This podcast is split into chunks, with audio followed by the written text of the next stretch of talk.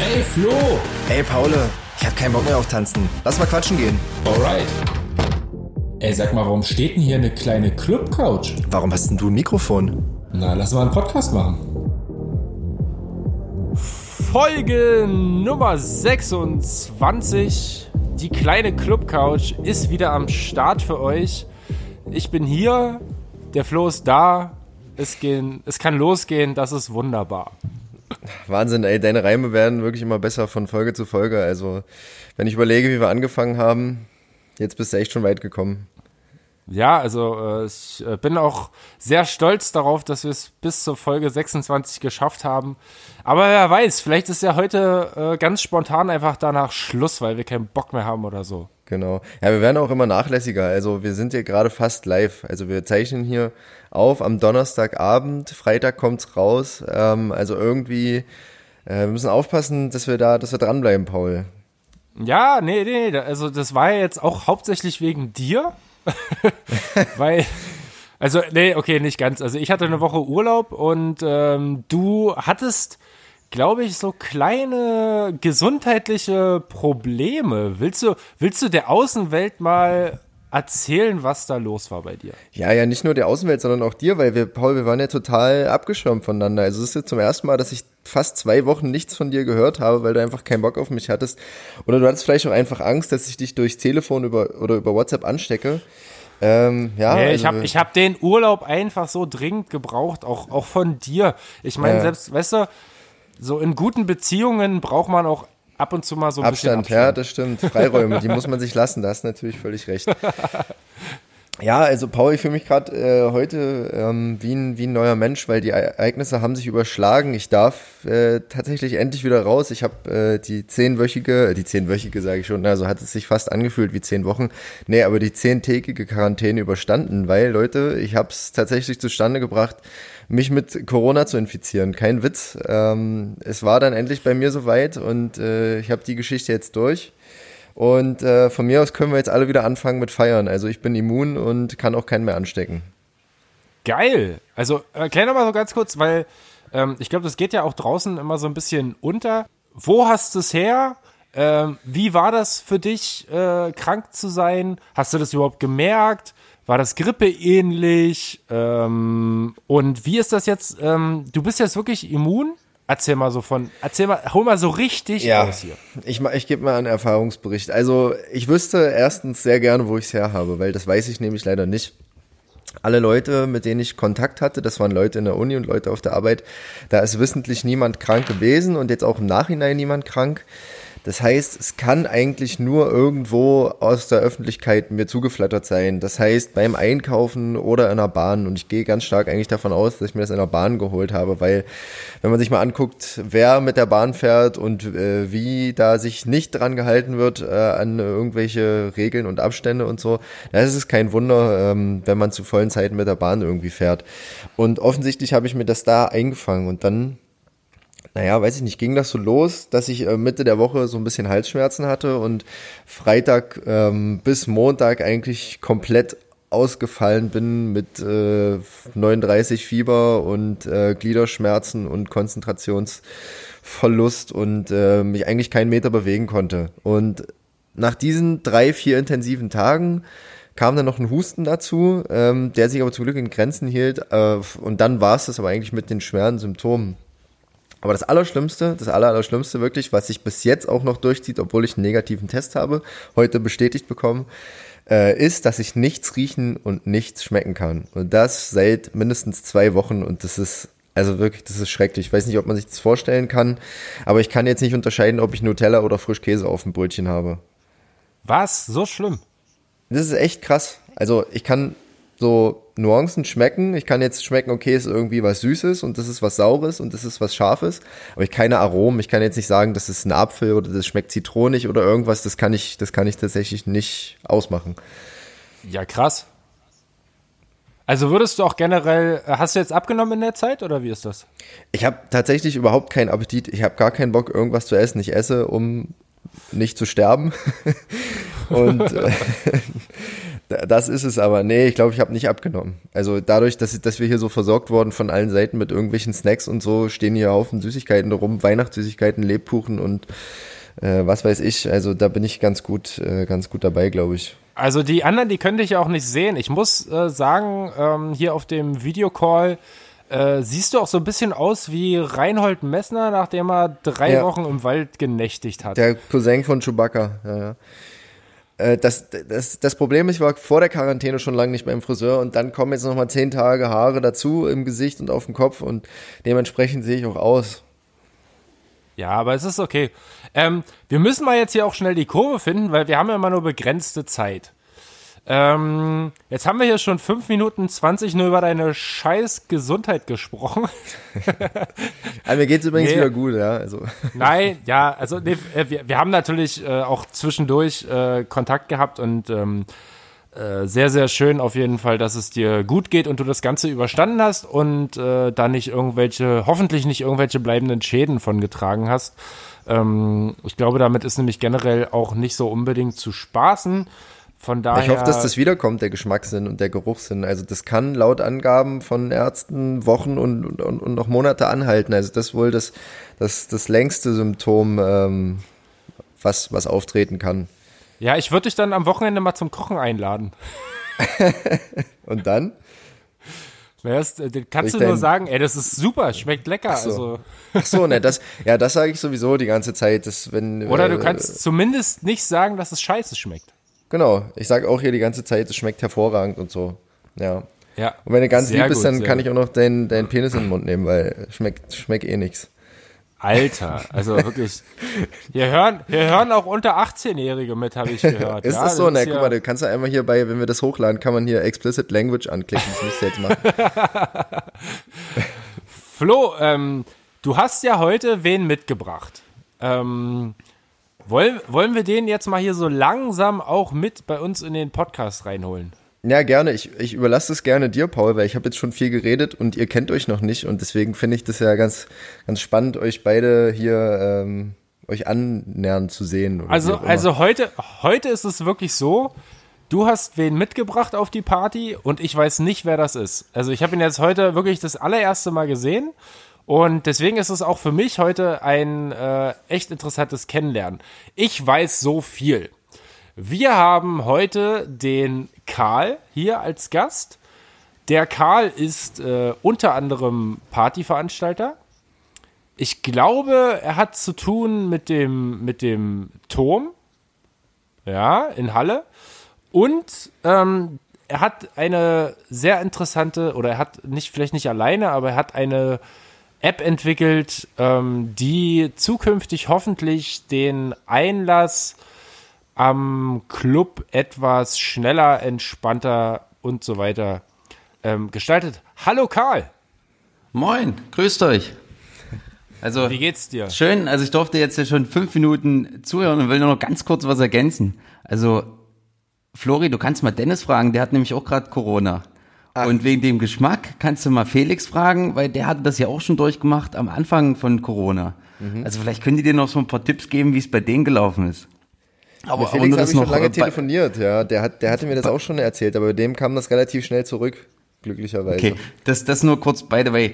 Ja, also ich bin äh, Veranstalter, ja in dem Sinne, also wir betre- betreiben den Club Turm, Studentenclub seit 47 Jahren. Alter, Ähm, Karl Und- schon seit Jahr 1, seit Stunde null ist Karl schon dabei. seit Stunde null nicht darf, ich ganz. da, darf ich kurz fragen, wie alt du bist? ich bin 30. Das heißt, du warst nicht von Anfang an dabei. Ich war definitiv nicht von Anfang an dabei. Ähm, wer ziemlich lange mit dabei war, war mein Vater. Mein Vater war irgendwie, sagen wir mal 1988, 87 ist er zum Turm dazugestoßen ähm, und hat da ganz viel gemacht und getan und irgendwie war für mich auch der Turm, ich bin dementsprechend 90 geboren, irgendwie mein ganzes Leben hat er mich schon irgendwie, war der dabei. Als Kinder dort Heiligabend gefeiert, Kinderweihnachten dort drinne, Kinderfasching, was wir auch heute noch immer noch machen, mit ganz vielen Schulen zusammen, Kinderveranstaltungen. Ähm, dann irgendwann, als man jugendlich geworden ist und dann irgendwie vielleicht schon mal ein bisschen zeitiger als mit 18 trotzdem rein durfte den Club, weil man irgendwie Connections hatte. Ähm, und habe dann angefangen, Ingenieurswesen zu studieren, habe das auch irgendwie abgeschlossen, habe halt irgendwie noch einen Ingenieurstitel nebenbei, der dieses Jahr auch so ein bisschen, wo ich ein bisschen wieder in die Ingenieurstätigkeit zurückgegangen bin. Ähm, stand dann aber irgendwie so knapp mit 24, 25 vor der Herausforderung, den Laden von meinem Vater, der mittlerweile dann schon ziemlich alt war und das ganze Team, das den damals gespielt, äh, bespielt hat, auseinandergebrochen ist, irgendwie wieder mal ein bisschen neues Leben einzuhauchen. Und da haben wir dann eine Crew aufgebaut und haben angefangen, eigentlich den kompletten Laden wieder zu sanieren zu renovieren, komplett neue Technik reinzubauen, neue Technik zu entwickeln, um dann auch mit neuen Konzepten und neuen Veranstaltungen das Ding irgendwie wieder auf Vordermann zu bringen, weil er einfach so in dem Status quo, wie er war, nicht mehr funktioniert hat. Das muss man einfach so sagen. Und mir tat es irgendwie immer ein bisschen weh, weil so viele Leute auch in Halle, die eigentlich immer gerne in den Turm gegangen sind, nicht mehr in den Turm gehen wollten. Und für mich war das halt Familie, Herzblut. Und da konnte ich nicht einfach sagen, ich mache jetzt irgendwas anderes. Hab dann meinen Ingenieursberuf, den ich damals schon hatte, erstmal beiseite gelegt und habe eigentlich mit ein paar Freunden und ein paar Leuten, ein paar Kumpels den Turm irgendwie wieder auf Vordermann gebracht. Bis jetzt zum Lockdown. ja, das ist, war meine Geschichte zum Turm und zu dem, was ich, was ich tue. Okay, cool. Ähm, wir haben ja so an, an unsere Podcast-Gäste immer ähm, auch Fragen, weil wir müssen ja quasi deine Club, also kleine Club-Couch-Tauglichkeit überprüfen, damit du überhaupt würdig bist, hier bei uns in diesem Podcast mit dabei sein zu dürfen. Also es wird schwer bis morgen, es wird, es wird, es wird schwer bis morgen noch einen neuen zu finden, oder? Aber Paul, ähm, endlich hat deine Ankündigung für diese Rubrik die nötige Schwere, das finde ich gut. Genau. Nee, und äh, das, das fiel mir jetzt gerade eben schon auf. Wenn du quasi äh, schon quasi von Kind auf mit diesem Club aufgewachsen bist, weil dein Papa äh, von Anfang an quasi mit dabei war und ähm, wann war dann das erste Mal, dass du selbst jetzt nicht unbedingt äh, unter der Woche, um mal den Papa von der Arbeit abzuholen oder sowas, äh, sondern also wirklich das, das ja. erste Mal auf der Tanzfläche in einem Club standest? Oh, keine Ahnung, ich bin, ich bin nicht in Halle groß geworden. Meine Eltern sind, als ich irgendwie sechs war, ein bisschen auf ein, auf ein, auf ein kleineres Dorf in der Nähe von Halle gezogen und ich habe auch hier nicht mein Abi gemacht. Ähm, und das war damals Bitterfeld und da gab es so eine kleine Dorfdisco. Und da durfte man komischerweise schon so mit 15 rein. Und da, glaube ich, stand ich dann auch mit 15 das erste Mal dort in diesem Club mit ein paar Kumpels vom Fußball und dann haben wir da so angefangen. Mit 16 habe ich meinen Moped-Führerschein eine Woche nachdem ich den hatte, dort verloren. Das weiß ich noch, aber das war so die Zeit, ja. Und später ging es dann so mit 17 waren wir dann das erste Mal in Halle im Turm, wo wir dann irgendwie durch den Hintereingang reingekommen sind. Ah ja, okay, cool. Also noch, noch relativ human. Hat Papa dich quasi auch beschützt vor der bösen Feierkultur und ähm, dich so früh noch gar nicht zum Tanzen da reingelassen?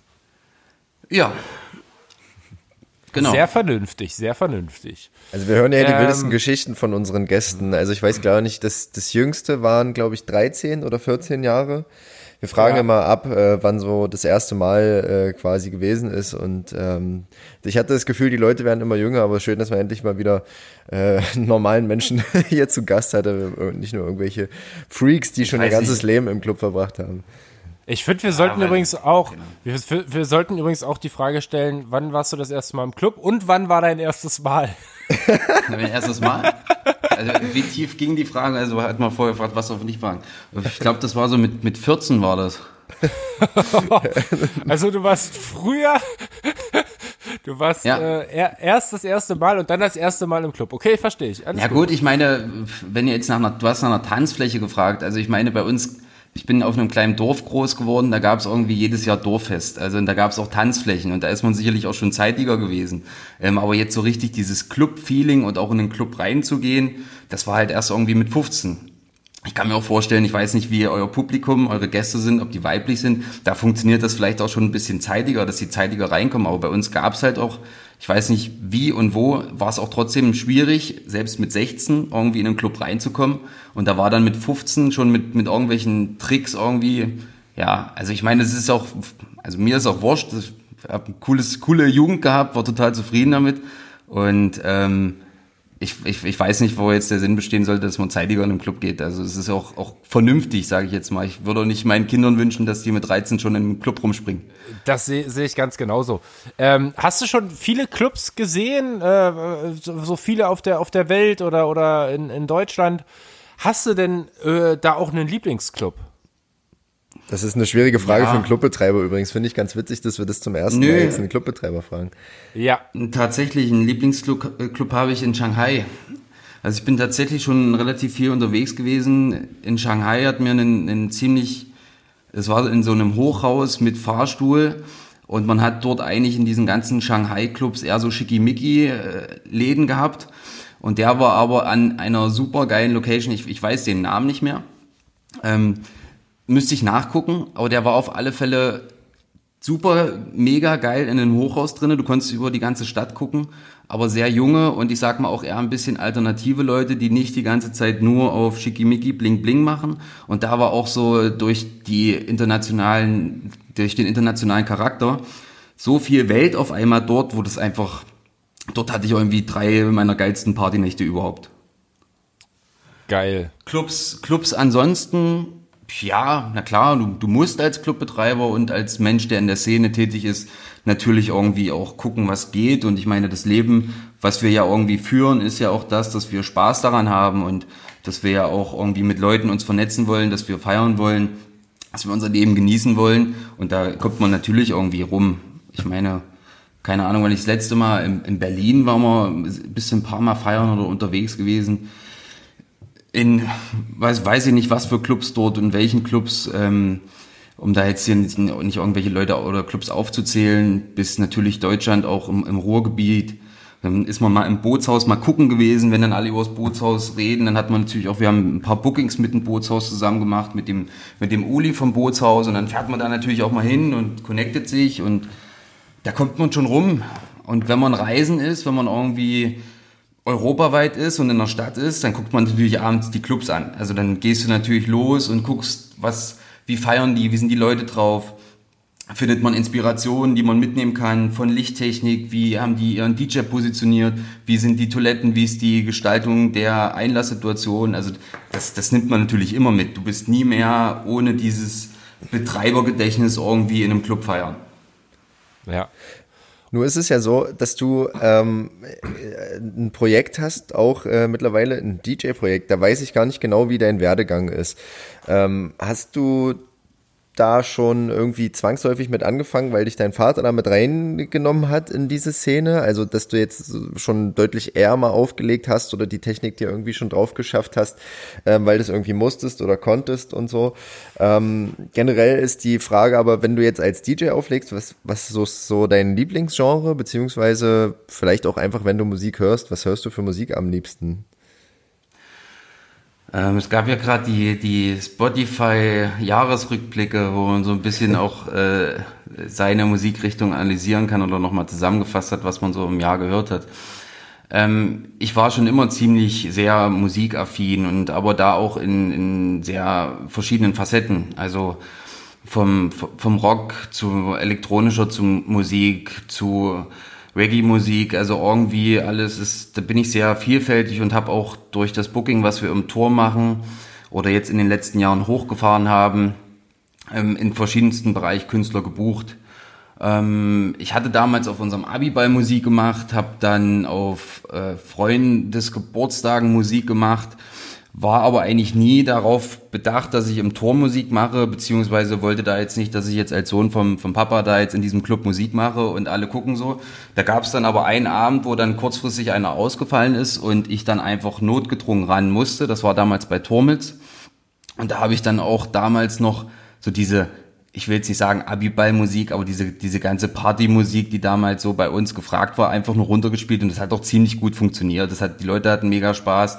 Und danach habe ich auch ein, zwei, dreimal im Turm auch aufgelegt, wenn irgendwie, wenn es gepasst hat oder wenn Not am Mann war. Aber das war jetzt nie für mich, dass ich jetzt auch, ähm, ich, ich hatte ja auch ein Studium gemacht, habe das auch irgendwie, ich sag mal, relativ schnell durchgezogen in der Regelstudienzeit, den Ingenieurstitel da. Das war jetzt auch nicht so, dass man da viel Zeit hatte, dass man dann jetzt noch regelmäßig ähm, auflegen kann. Ähm, und dementsprechend ist das nie jetzt für mich ein, ein Projekt gewesen, wo ich sage, ich, ich wollte DJ werden oder wollte das jetzt auch, ich sag mal, im, in den Mitzwanzigern jetzt weiter verfolgen.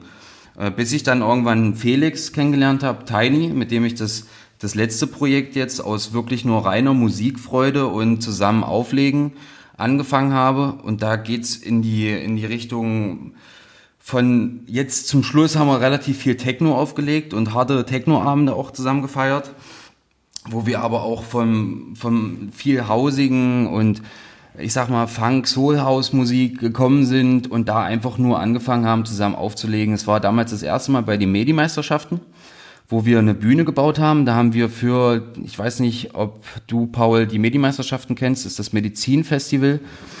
Medizin, wir waren, noch nie, wir waren noch nie da, aber alle haben immer gesagt, wir müssen da unbedingt mal hin als Mützekatze.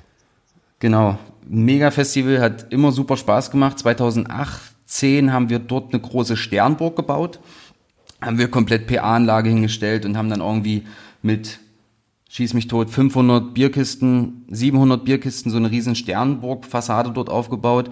Und Felix und ich waren halt da und haben gesagt, los den einen Nachmittag, da ist ein Slot frei, wir spielen einfach zusammen, weil wir Lust hatten.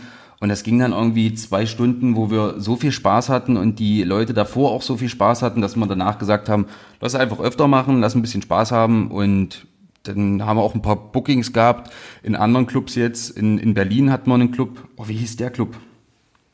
Monkey, Monkey irgendwas.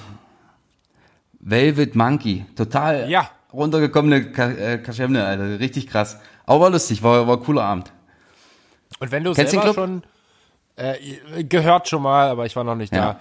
Aber so generell, wenn du, wenn du selber auch schon verdammt viele Künstler gebucht hast bei euch im, im Turm oder auch vielleicht woanders, ähm, hast du da irgendwie einen äh, oder ein, eine Künstlerin, die dir irgendwie besonders im Gedächtnis geblieben ist? Den, den ich jetzt selber gebucht habe. Oder der generell bei euch gebucht war? Mm, wir hatten ähm, Borgor und Getter, ich weiß nicht, ob dir, ob dir das was sagt, das waren so zwei richtig große Dubstep-Acts, äh, Dubstep die man damals gebucht hatten. Dies war, da hatten wir mit einer Reihe angefangen, mit einem Kollektiv zusammen in Halle Power Tower und die waren so ziemlich dolle Dubstep und da habe ich mich da ein bisschen umgeschaut. Und Getter war damals so ein, so ein richtig krasser Eck, der auch das Bootshaus komplett aus, ausverkauft war bei ihm. Und den hatten wir danach aus dem Bootshaus direkt in den Turm geholt. Und das war unsere erste Veranstaltung, wo wir im Turm, da haben wir äh, die komplette Lichtanlage umgebaut. Da haben wir weiß ich nicht, 150 Meter LED-Stripes, programmierbare LED-Stripes reingehangen Du musst dir vorstellen, der Raum ist fünf Meter hoch und da ist so eine, so eine dicke Säule in der Mitte und ganz viele ähm, Pyramidenlampen haben wir dann noch gebaut und das weiß ich noch, da haben wir zwei Wochen lang irgendwie durchgearbeitet, dass wir zu der Veranstaltung die Lichtshow komplett fertig haben. Und da war dann zum ersten Mal alles in Betrieb. Und das ist auf alle Fälle was, was mega im Gedächtnis geblieben ist. Das ist nicht ganz so meine Musik. Das ist äh, okay, wenn man da irgendwie sagt, wir haben jetzt einen schönen Abend und fahren mal irgendwie, okay, aber das, das höre ich wirklich sehr selten. Ähm, aber der Abend war auf alle Fälle so geil, weil das Licht und die Show, die wir an dem Abend gemacht haben, phänomenal war. Geil. Hast du ein Lieblingsgetränk? Cuba Libre. Klassiker. Yeah. Sehr gut. sind wir schon zu dritt in der Runde. das ist, so, das ist gut. Ja. Wolltest du noch was sagen, Paul? Ne, Flo, du wolltest die Überleitung machen. Ja, ich wollte jetzt, nee, ich wollte, ich wollte es jetzt hier mal schnell noch abarbeiten, weil das meine Lieblingsfrage genau. ist und die save ich mir gerne am, am ehesten so. Das, das sind jetzt mehr als fünf Fragen äh, gewesen, die eigentlich hier in unserem kleinen Freunde, auf unserer kleinen Freundebuchliste stehen. Aber jetzt, äh, Karl, für dich ähm, die meine Lieblingsfrage und zwar: In welchen Star warst du in deiner Jugend verliebt? Avril Lavigne. Wie aus der Pistole geschossen, Avril Lavigne. Was ja, ich weiß nicht, dass sie Lavigne, das war so sechste, sechste Klasse, da musste ich auf Englisch ähm, einen Vortrag machen und dann habe ich Avril Lavigne Poster gemacht, das weiß ich noch, mit einem Kumpel zusammen. ja, was, was sagst du dazu, dass die angeblich äh, ausgetauscht wurde und jetzt eigentlich äh, gar nicht mehr existiert? ist, an, ist an mir vorbeigegangen. Also okay. Hä, aber Elvis ich, ich, lebt doch auch noch, oder? Ja, ja genau. Ja, doch, doch. Elvis lebt noch. Er hat noch sein großes Wohnmobil und reist immer noch durch die Gegend mit dem Silverliner. Also der, der schläft doch John Lennon hinten immer noch mit drin, wenn er nicht weiß, wo er hin soll. Geil.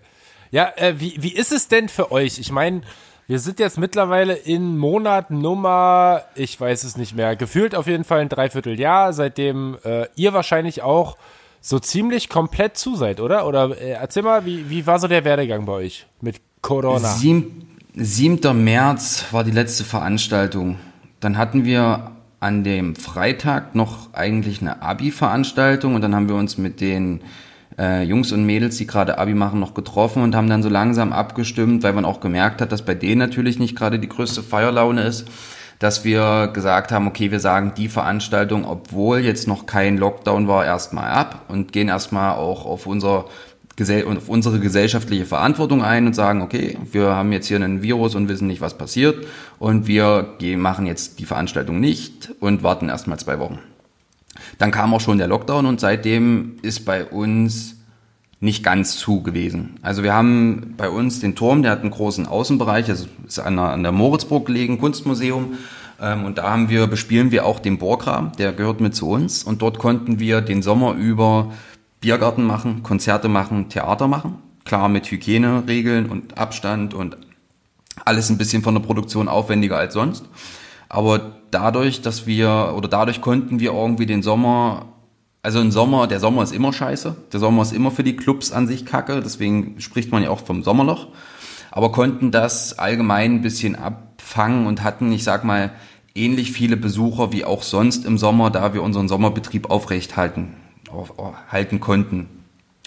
Ähm, ansonsten ist es natürlich für uns mega schwer, und ich glaube auch, dass es noch viel, viel schwerer wird, wenn wir wieder aufmachen müssen. Oder was heißt müssen? Äh, wenn wir wieder aufmachen werden.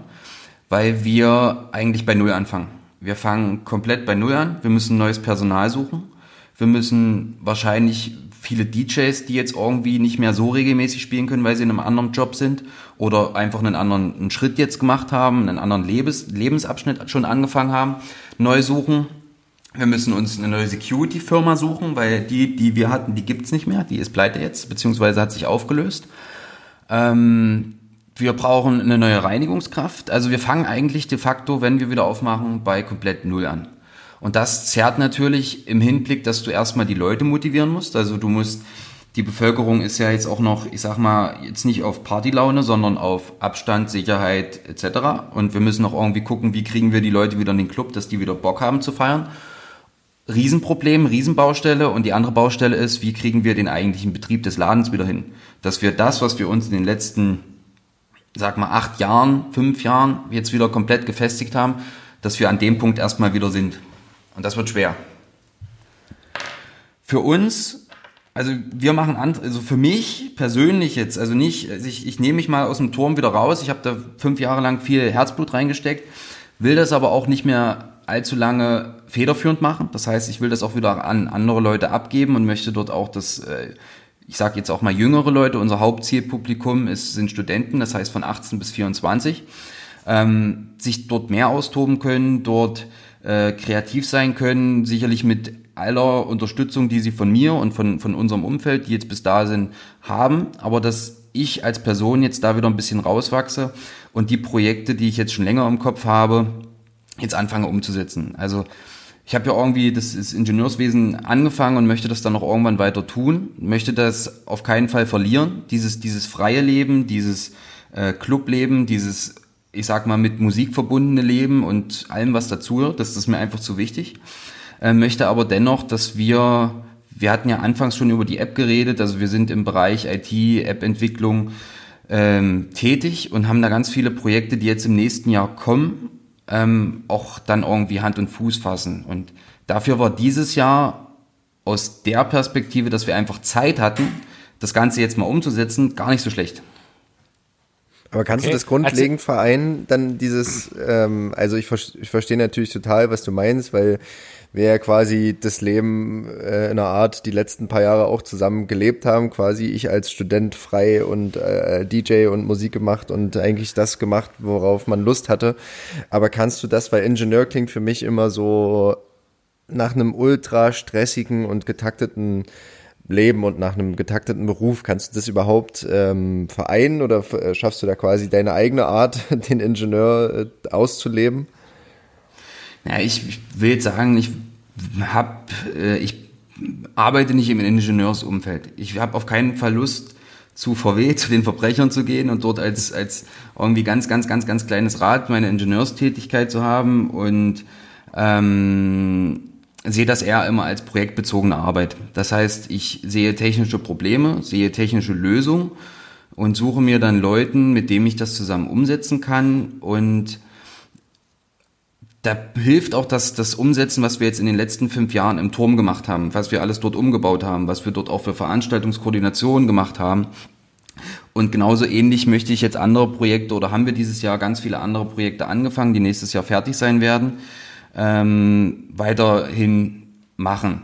Sicherlich den Fokus dann ein bisschen mehr auf diese Projekte legen als auf den Turm. Ich weiß nicht, wie das nächstes Jahr klappen wird. Ich weiß nicht, wie wir aufmachen werden. Ich weiß nicht, wann wir aufmachen werden. Ich weiß nicht, wie viel Zeit das alles frisst, das wirklich wieder umzusetzen, was ich gerade beschrieben habe. Ähm, vielleicht ist da auch noch mal ein Jahr oder zwei Jahre da. Wir haben 23, haben wir Turmjubiläum mit 50 Jahre.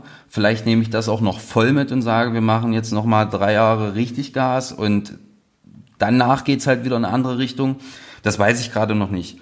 Es hatte, es, es war für uns aber auf alle Fälle so, dass wir nicht untätig zu Hause gesessen haben und irgendwie Frust geschoben haben, sondern wir haben uns unsere Aufgaben gesucht und waren irgendwie auch beschäftigt, sehr dolle. Also es erzähl war nicht unst unstressiger als die anderen Jahre. Erzähl, erzähl doch mal, wie das so auch von der, ich sag mal, wirtschaftlichen Seite aussieht. Du hast, äh, also wir als Mütze Katze, ähm, bei uns haben alle in der Crew äh, sozusagen nochmal andere Jobs und haben sozusagen ein zweites Standbein und konnten dadurch halt ähm, diese äh, Corona-Krise halt, ja, äh, ich sag mal, relativ gut auffangen. Ohne dass, also bei uns gibt es keinen, der 100% von Mütze Katze lebt und 100% auf die Einnahmen oder auf die fehlenden Einnahmen aus wahrscheinlich mittlerweile, keine Ahnung, über 70 Shows oder sowas angewiesen ist. Ähm, ihr als Clubbetreiber habt ja dann sozusagen wahrscheinlich, wenn ihr wahrscheinlich so jeden Freitag, jeden Samstag aufhabt oder sogar häufiger, ähm, dann habt ihr ja wahrscheinlich mittlerweile im dreistelligen Bereich äh, Veranstaltungen ausfallen lassen müssen. Ähm, wie, wie seid ihr da über die Runden gekommen? Du musst jetzt hier keine, keine Zahlen irgendwie nennen oder sowas natürlich, aber ähm, wie überlebt man als Club innerhalb dieser Krise, wenn man sozusagen nicht richtig oder nur ein bisschen aufmachen darf? Äh, wie wird man da von staatlicher Seite unterstützt? Erzähl mal. Okay, also wir haben, erstmal kam ja die Soforthilfe, also die nicht für nur extrem Pandemie betroffene Unternehmen waren, sondern für alle. Also das hat ja jeder gekriegt, vom Architekt bis zum Clubbetreiber. Diese 15.000 Euro, die damals da waren, das waren 8 und 15, glaube ich, je nach Betriebsgröße. Damit ist man erstmal so über die ersten paar Tage so hingekommen. Ähm, danach geht es natürlich auch an Rücklagen. Danach geht es darum, dass du dann guckst, wie hast du vorher gehaushaltet, wie kriegst du das jetzt Ganze irgendwie gestemmt. Dann geht es dahin, dass die Überbrückungshilfen im ersten, in der ersten Zeit darin lagen, dass 80 Prozent deiner Betriebskosten gedeckt wurden. Das heißt, du musst immer noch 20 Prozent selber draufpacken, ohne dass auch Lohn dabei war. Ähm, bis hin jetzt zur Überbrückungshilfe 2, die jetzt für den Lockdown ab November sozusagen gilt, die eigentlich für alle ziemlich geil ist. Das muss man, also die ist in meinen Augen nicht durchdacht, weil sie ziemlich ungerecht ist an manchen Punkten, aber sie hilft erstmal allen, definitiv allen, weil dort werden 75 Prozent des Umsatzes als äh, Soforthilfe oder Überbrückungshilfe angerechnet. Und wenn man jetzt zum Beispiel zu einem Getränkelieferanten geht, der relativ viel umsetzt, aber nur eine ganz, ganz kleine Marge hat, und dann kriegt der auf einmal 75 Prozent seines Umsatzes, da steht der natürlich da und klatscht gerade vor Freude. Wenn man an einen großen Konzertbetreiber geht und der steht da und hat einen riesen Konzert und bezahlt den Künstler 250.000 Euro und verdient zum Schluss an dem Konzert 20.000 Euro, dann ist das für ihn gut gelaufen oder 30.000 Euro. Dieses Jahr kriegt er von diesen Komplettproduktionskosten vielleicht von 400.000 75 Prozent Überbrückungshilfe. Das heißt, auch diese Leute stehen da und jubeln gerade. Unser Monat Dezember und November plus Oktober letztes Jahr war auch nicht so schlecht. Also wenn das so klappt und die Überbrückungshilfen so sind, ähm, wie sie jetzt ausgelegt sind und das auch wirklich so umgesetzt wird, dann haben wir da auch kein Problem dann sieht das alles super aus und sind erstmal, ich sage mal, in sicheren Hafen. Okay. Dazu Und, kommen äh, Förderprogramme. Also es ist eine Milliarde an dieses Neustart Kulturprogramm gegangen, ähm, wo dann alle irgendwie die kulturschaffend sind in Deutschland runterfallen. Vom Theater zu Clubbetreiber, zu Künstler, zu äh, was haben wir noch, Soziokultur und also alle möglichen Bereiche fallen darunter, sind dann in unterschiedlichen Töpfen nochmal angesiedelt. Ich glaube so immer so 200 Töpfe, äh, 200, äh, 200 Millionen Töpfe sind das immer gewesen. Ähm, und da sind auch noch Förderanträge draußen. Da wissen wir nicht, ob das klappt. Das ist ein bisschen auch komisch abgewickelt worden über die GEMA. Das hat de facto kann kein Club gerade in Halle den über die GEMA abwickeln. Da sind aber gerade noch Klärungsversuche. Wir hatten ja auch Gespräche mit äh, dem Bundestagsabgeordneten hier aus Halle. Das heißt äh, mit Herrn äh, Bernstiel, Christoph Bernstiel ähm, und auch mit Karamba von der SPD wo da einfach nochmal viele Sachen auch von unserer Seite in den Bundestag reingegeben wurden, wo man sagt, okay, hier sind ganz gravierende Fehler in den, in den Sachen, weil de facto kommen die Überbrückungshilfen oder die Soforthilfen nicht an, da wo sie hin sollen, oder die Förderprogramme nicht. Und da ist auf alle Fälle noch ein bisschen was gerade im, im Geschehen. Wo Okay. wir sagen, das ist- sieht erstmal gut aus. Okay, und ähm, jetzt, jetzt muss man ja die Prognose wagen. Ähm, also ich habe so die Vermutung, dass Weihnachten und Silvester äh, hinsichtlich der Infektionszahlen nicht unbedingt positiv ausfallen wird. Äh, Doch, das, heißt, wird definitiv positiv ausfallen im Nachhinein. wird einiges Ja. positiv ausfallen. positiv für noch mehr Inve Infektionszahlen wahrscheinlich. äh, und ähm, da rechnet man ja dann auch als, als Unternehmer, äh, okay, äh, Januar dürfen wir wahrscheinlich noch nicht aufmachen, ähm, Februar wahrscheinlich auch noch nicht. Ähm, wir haben alle so ein bisschen die leise Hoffnung, dass es irgendwie im Frühjahr vielleicht mit äh, Open Air, den ersten Open Air Veranstaltungen vielleicht ein bisschen gelockerter ähm, dann losgehen wird. Na klar, jetzt kommt noch das Thema Impfen und so weiter dazu. Ähm, aber erzähl doch mal, wie, wie ist das aus deiner Perspektive? Siehst du das auch so oder denkst du, boah, April ist schon eine sehr, sehr optimistische Einschätzung. Wir müssen uns leider darauf äh, vorbereiten, dass es noch länger geht? Ähm, nachdem heute die Überbrückungshilfe 3 angemeldet wurde, die bis Ende Juni geht, bin ich auch an dem Punkt, wo ich nicht mehr sage, dass wir im April tanzen werden. Vielleicht, wie gesagt, nur in ganz abgespeckter Form. Ähm, bis dahin habe ich das wirklich für, für möglich gehalten, dass es dann auch mit, wir haben jetzt den Impfstoff und haben Leute schon geimpft und können irgendwie wieder, haben viele Leute, die immun sind, die diese Krankheit schon hatten, ähm, wo wir dann sagt, okay, wir können das jetzt wieder machen, aber ich sehe es noch nicht. Ich, also ich denke, dass wir vielleicht ähm, im Spätsommer wieder halbwegs in die Clubs gehen können. Vielleicht auch früher. Was ich mir auf keinen Fall vorstellen kann, ist, dass wir große Festivals machen nächstes Jahr. Also das, glaube ich, fällt noch weg. Das wird noch nicht passieren. Was für uns aber vielleicht auch wieder ein bisschen gut ist, wenn die großen Festivals wegfallen und wir im Sommer wieder aufmachen dürfen, dann hat man vielleicht nicht dieses, dieses extreme Sommerloch, wie wo dann alle auf irgendwelchen Festivals sind, sondern dann gehen die Leute halt in den Club. Aber das ist halt alles, ja, ich weiß es nicht. Ich hätte auch niemals gedacht, dass wenn wir jetzt, als wir im März zugemacht haben, dass wir jetzt im Anfang Dezember immer noch sitzen und sagen, okay, wann machen wir denn wieder auf? Wahnsinn, oder? Ja, ähm, du hast ja, du hast ja äh, nicht vielleicht nicht alleine, aber mit einem Kollegen oder so äh, hast du ja eine App entwickelt. Ähm, Ja. Diese App, soweit ich es jetzt verstanden habe, ich habe da in der hallensischen Zeitung äh, was, mir was dazu, dazu durchgelesen. Ähm, inwiefern kann diese App ähm, quasi vielleicht zu der, zu der Situation hilfreich sein? Ähm, wir hatten ja, unsere Landesregierung hatte beschlossen, dass die Clubs in Sachsen-Anhalt am November wieder aufmachen dürfen. Unter verschiedenen Hygienemaßnahmen etc. Und wir standen vor der großen Problematik, wie machen wir das mit den Corona-Zetteln? Wie können wir die Leute schnell, systematisch, ohne Vorverkaufsticket in den Club reinlassen? Weil für uns ist halt Club, ich bin in einer Bar, ich bin abends unterwegs und ich möchte spontan vielleicht doch noch in den Club gehen.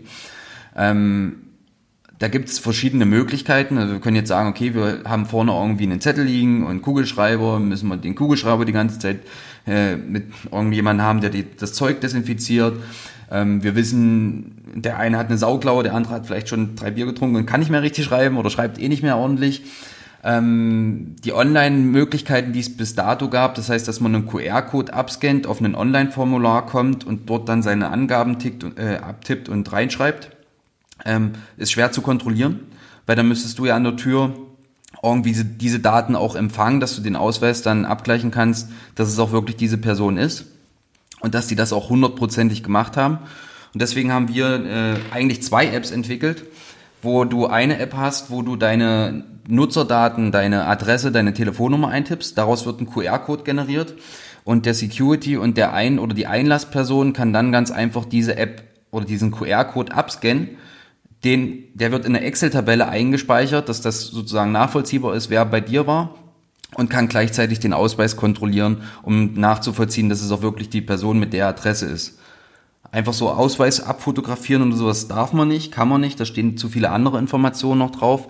Und deswegen brauchten wir irgendwie ein System, wie wir schnell in einer Einlasssituation, Stoßzeit, sagen wir mal 0 Uhr oder kurz vor 0 Uhr bis halb zwei, dass wir da relativ schnell die Leute reinbekommen, ohne eine lange Schlange und mit irgendeinem System, wo wir die danach trotzdem gut abgespeichert haben, ohne dass wir einen riesen Zettelchaos haben. Ja, und da ist diese App entstanden, die auch in allen App Stores zur Verfügung steht. Guest Traceability heißt sie. Also Gäste-Nachverfolgung. Und kann von Clubs genutzt werden. Ist leider nicht zum Einsatz gekommen, weil die Club, Clubs noch nicht aufgemacht wurden, die Landesregierung Regierung zurückgerudert ist.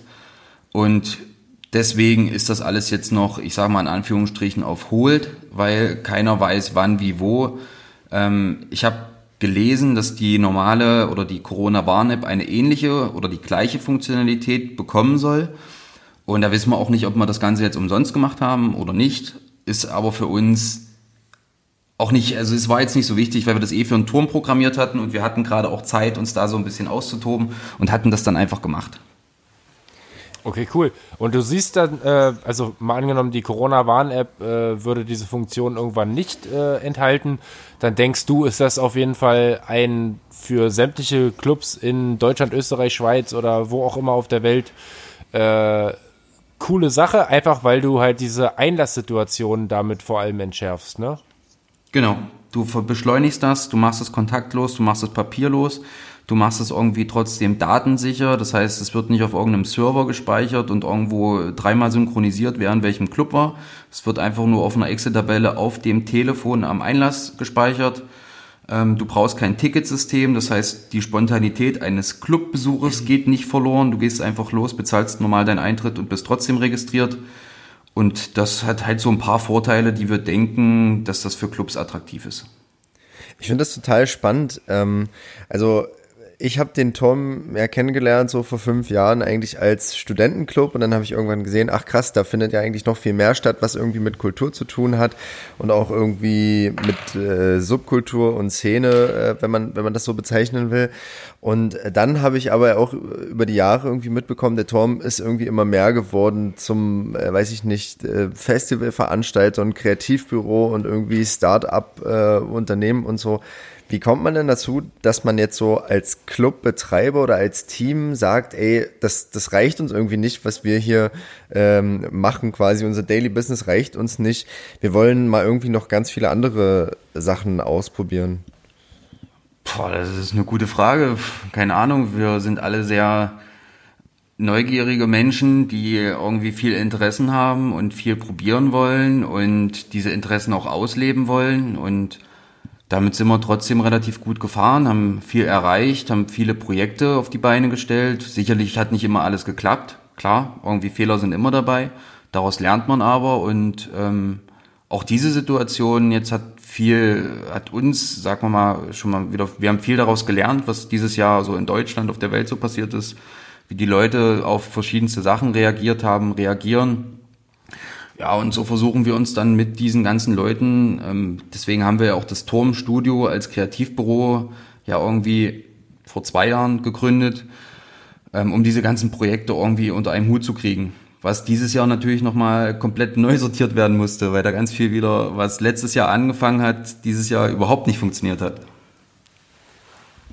Wo siehst du denn, äh, also die größten Probleme siehst du jetzt ja also grundsätzlich äh, als, als Clubbetreiber, als Veranstalter eher darin, dass die, äh, dass die personellen Veränderungen ähm, letztendlich dann auch so die Schwierigkeit darstellen, um wieder loszustarten? Oder, oder habe ich das jetzt falsch verstanden vorhin?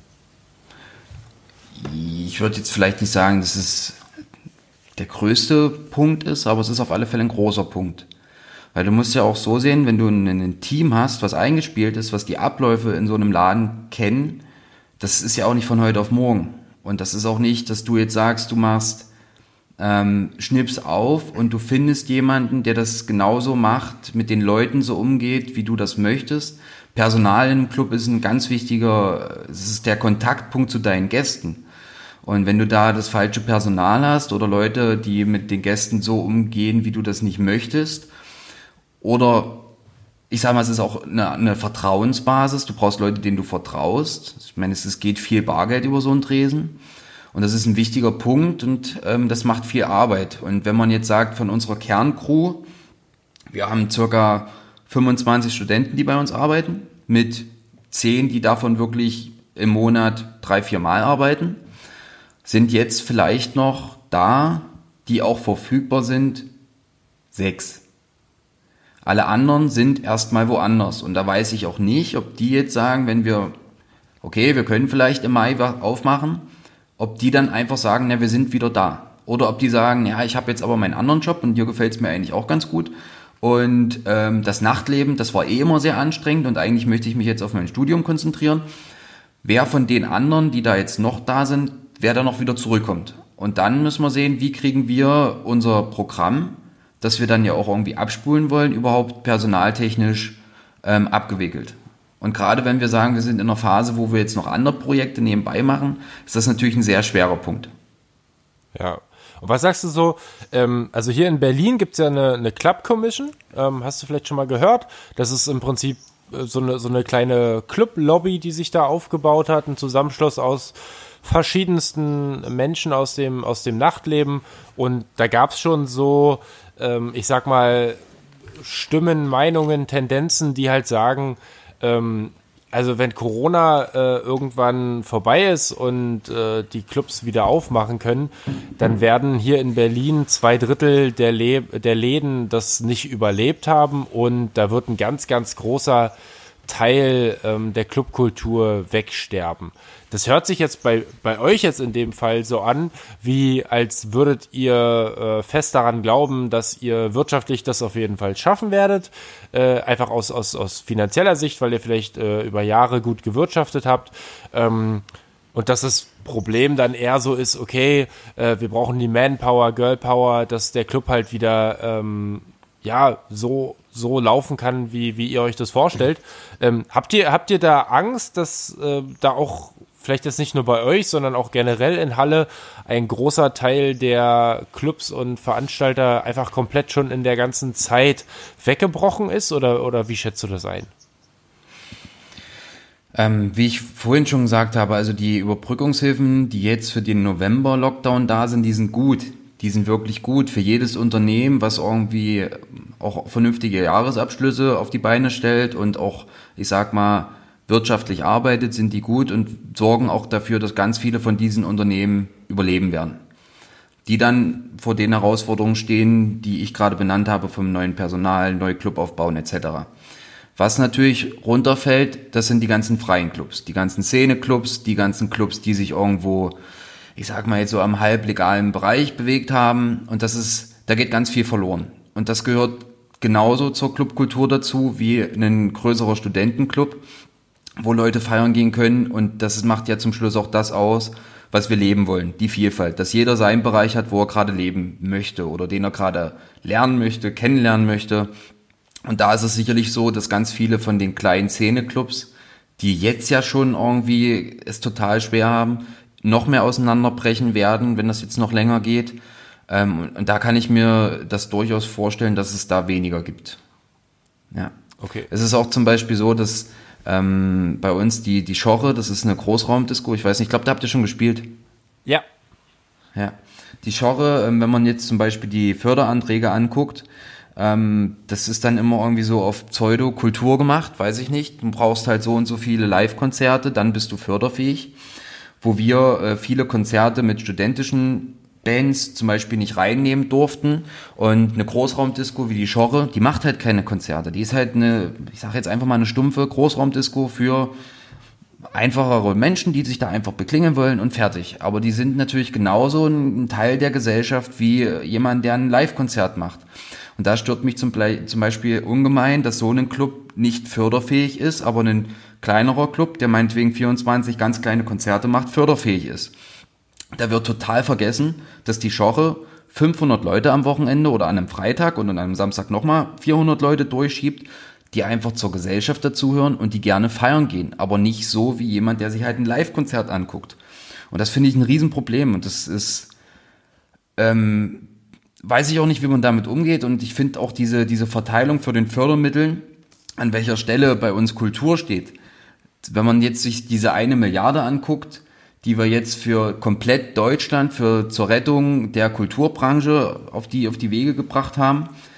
Ähm, der Flughafen BER bekommt jetzt nochmal 550 Millionen, also ungefähr die Hälfte von dieser Förderung, nur für den November nur für den November, damit der jetzt im November nochmal richtig funktioniert und in diesem Corona-Lockdown auch noch danach da ist. Nur im November. Das heißt, das ist die Hälfte, die wir von, für die ganze Kulturbranche zur Verfügung stellt. Wie vernünftig und wie viele Projekte mit so einem Geld auf die Beine gebracht werden, auf die Beine gestellt werden kann. Und auf, an welchen Stellenwert steht das bei uns? Und das ist so ein Ding, wo ich mir schon dieses Jahr sehr viele Fragen gestellt habe. Was machen wir eigentlich und wie sind unsere Strukturen? Und wenn man sich dann irgendwelche Zahlen mal anguckt, dann ist das schon sehr komisch. Und ja, da weiß ich nicht, wie das dann in ein paar Jahren noch weitergeht. Aber das liegt ja wahrscheinlich die Kulturbranche auch, aussieht. Ja, aber das liegt ja wahrscheinlich auch daran, wie der Begriff Kultur definiert wird. Und wie du schon sagst, da werden eben Unterschiede gemacht zwischen zum Beispiel Live-Konzerten, wo vielleicht 50 oder 100 Leute sind, und äh, zwischen Großraumdiskotheken, die aber auch irgendwie Teil von Kultur sind. Und das liegt ja dann irgendwie also das liegt ja dann irgendwie daran, wie das ausgelegt wird, auch in der Politik, was Kultur bedeutet. Und ähm, ich, ich habe das, also ich habe das, ich verstehe das total, was du sagst. Das habe ich am Anfang auch so wahrgenommen, dass ähm, man überhaupt nicht wusste, wer ist denn jetzt überhaupt Teil von der Kulturszene und was aber irgendwie jetzt ge geschafft wurde, ähm, auch dadurch, dass es Alarmstufe Rot gab und ähm, Club Commission und hier gibt's jetzt auch in Halle gibt's jetzt Clubs Sachsen-Anhalt und so e.V., irgendwelche Vereine, die sich gegründet haben und Vereinigungen, die haben ja dann doch irgendwie geschafft, dass es eine kleine Lobby innerhalb der Politik ähm, gibt oder zumindest Stimmen, die gehört werden. Also das ist ja schon mal ein, ein, großer Schritt, der da irgendwie gemacht wurde. Schade, dass der nicht vorher passiert ist, weil ja sozusagen ein halbes Jahr irgendwie mindestens gekämpft wurde dafür, dass man gehört wird. Ähm, und jetzt ist es zumindest so, ähm, dass, dass Politiker sehen, ah, okay, da, da sind irgendwie, weiß ich nicht, wie viele Menschen waren es, 1,5 Millionen Menschen oder so, die in der Branche arbeiten. Äh, die da auch äh, irgendwie berücksichtigt werden müssen. Ich glaube, dass es sogar noch viel mehr sind, weil diese 1,5 oder 1,3 Millionen Kreativschaffenden in, uns, in unserer äh, Branche oder in, in, in Deutschland, ich weiß zum Beispiel nicht, ob ich jetzt als Kreativschaffender bin, weil ich bin im Unternehmen angestellt und äh, das Unternehmen hat jetzt als Kreativschaffend da nichts drin stehen. Das ist eine Produktionsfirma für Veranstaltungen. Ähm, das ist im allen möglichen Bereich, aber da weiß ich überhaupt nicht, ob wir und unser ganzes Umfeld da eigentlich zu den 1,3 mit dazugehören. Die ganzen Studenten, die bei uns arbeiten, die ganzen oder auch Security, Putzfrau etc.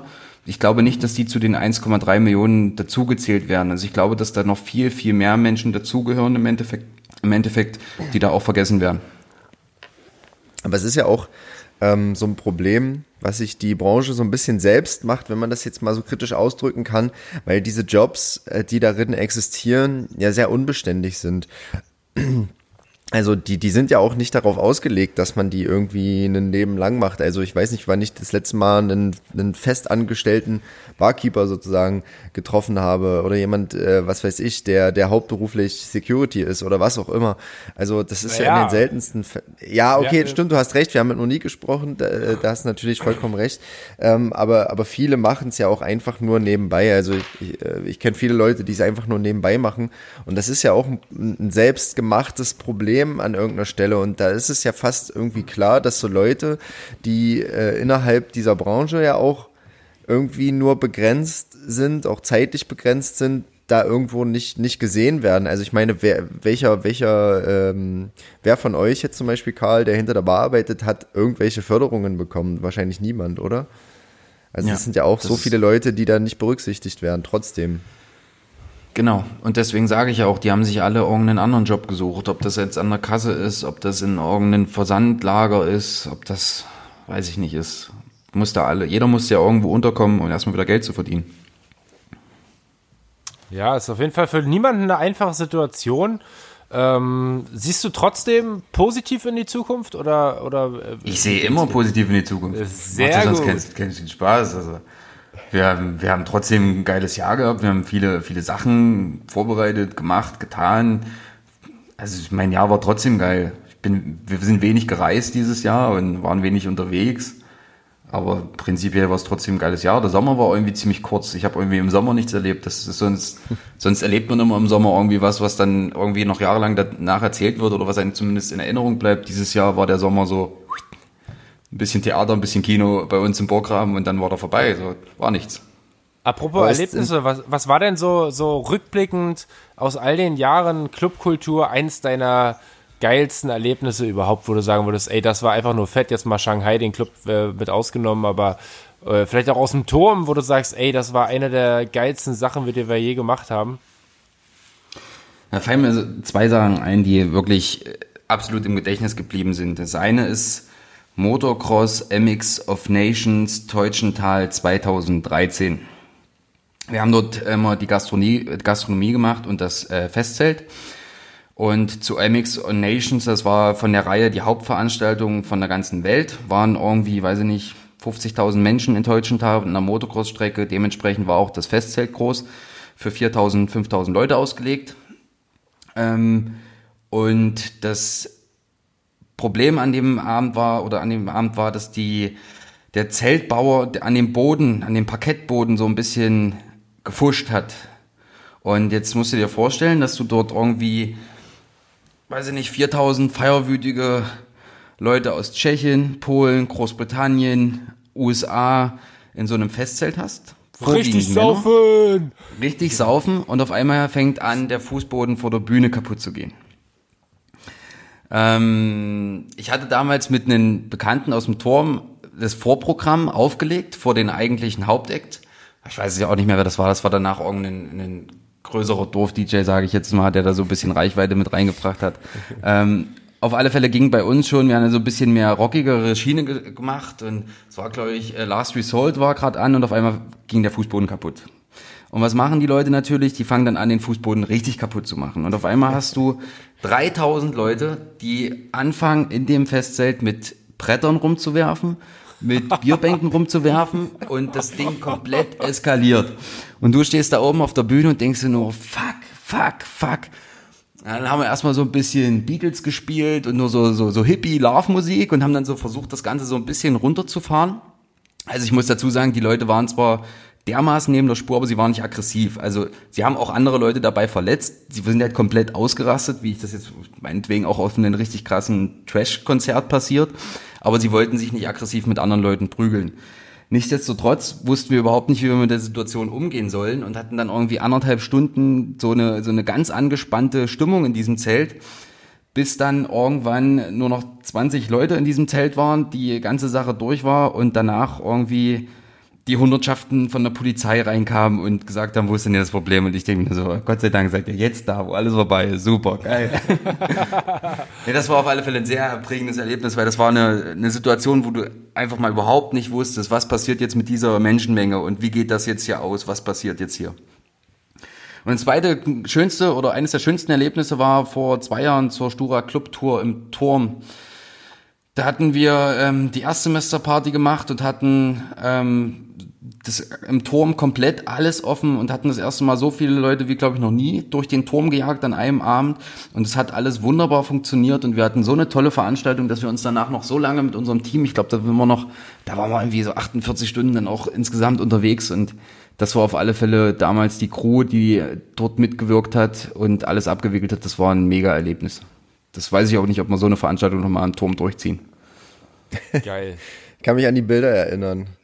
Also Ja, der da haben wir Turm, das muss man sich so vorstellen, unten ähm, im, im Tanzsaal heißt das, also durch den Turm zieht, zieht sich so eine Säule nach oben, so eine Stützsäule sozusagen und ringsrum äh, ist rund die Tanzfläche. Und das geht so zwei Stufen nach unten ähm, auf dem Tanz, auf die Tanzfläche, so halbrund. Und auf diesen beiden Stufen, die nach unten gingen, stand wirklich, du konntest quasi nicht äh, treten auf diese Stufe stand alles voll mit Gläsern und Flaschen und was weiß ich Scherben und du also du konntest da glaube ich keinen Meter äh, so richtig äh, so richtig laufen.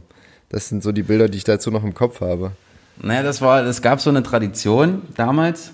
Ähm, da gab es ja kein, kein Pfand auf die Flaschen, beziehungsweise nur wenig auf die Bierflaschen, ein paar, aber da hatten sie ja noch Fässer damals.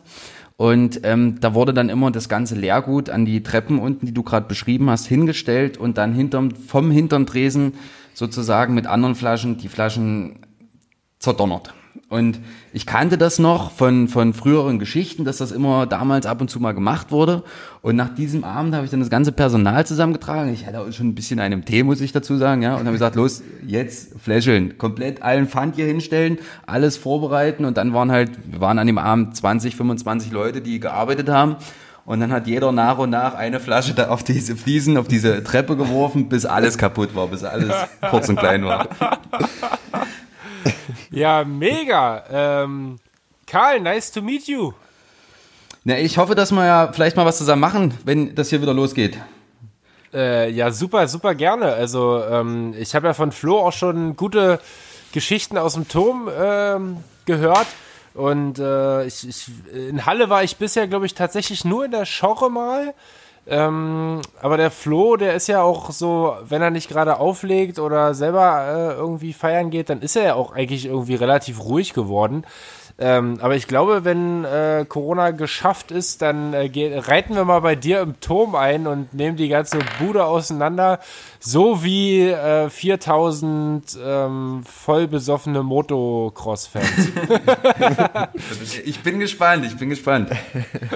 Ja, viel Glück Geil. beim Rausreißen im Turm, also das ist nicht so leicht, glaube ich. Ja, das ist früher so ein, es ist halt ein alter äh, Außenturm von einer, von einer Mittelalterburg gewesen, bis dann die Nazis da rein sind und sich einen Bunker gebaut haben. Also unsere Außenwände sind viereinhalb Meter und die Zwischenwände so, so anderthalb Meter Beton, Stahlbeton. Also es ist schon sehr massiv gebaut. Das heißt, muss ihr man dem so Turm ja laut lassen. machen, wie ihr wollt. Ja. So laut wie wir wollen, mitten in der Stadt. Also das muss man Geil. dem Turm ja lassen. Also aus meiner Sicht, äh, jetzt äh, ohne mich hier irgendwo einzuschleimen, finde ich, ist das von, also von der Location her geschichtlich und vom Aussehen und so das Geilste, was wir in Halle haben. Also aus ist jetzt Ja. meine persönliche, meine persönliche Sichtweise.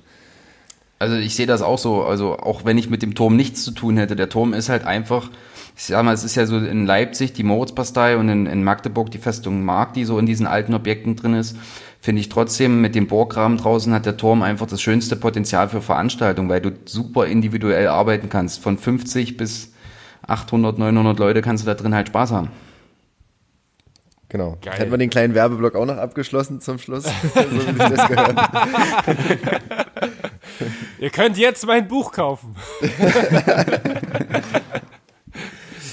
ja, äh, Gut, Karl, gut. mega, mega geile Vielen- Sache. Ich fand es sehr, sehr, sehr unterhaltsam äh, mit dir und auch auf jeden Fall geil, dass wir äh, endlich mal einen, einen Clubveranstalter und Betreiber hier mit im, im, in der kleinen Clubcouch hatten. Vielen, vielen, vielen Dank. Ich äh, wünsche euch äh, und dem Turm wirklich alles Gute für die Zukunft. Äh, einfach nur, weil ich möchte da mal einreiten und mit euch zusammen feiern. Sehr gerne. Ich wünsche euch einen schönen Abend. Lasst es euch gut gehen, passt euch auf, auf euch auf. Und wir sehen uns demnächst irgendwie, wenn es dann wieder heißt, wir reißen die Türen auf und haben Spaß. Geil, danke dir fürs Mitmachen.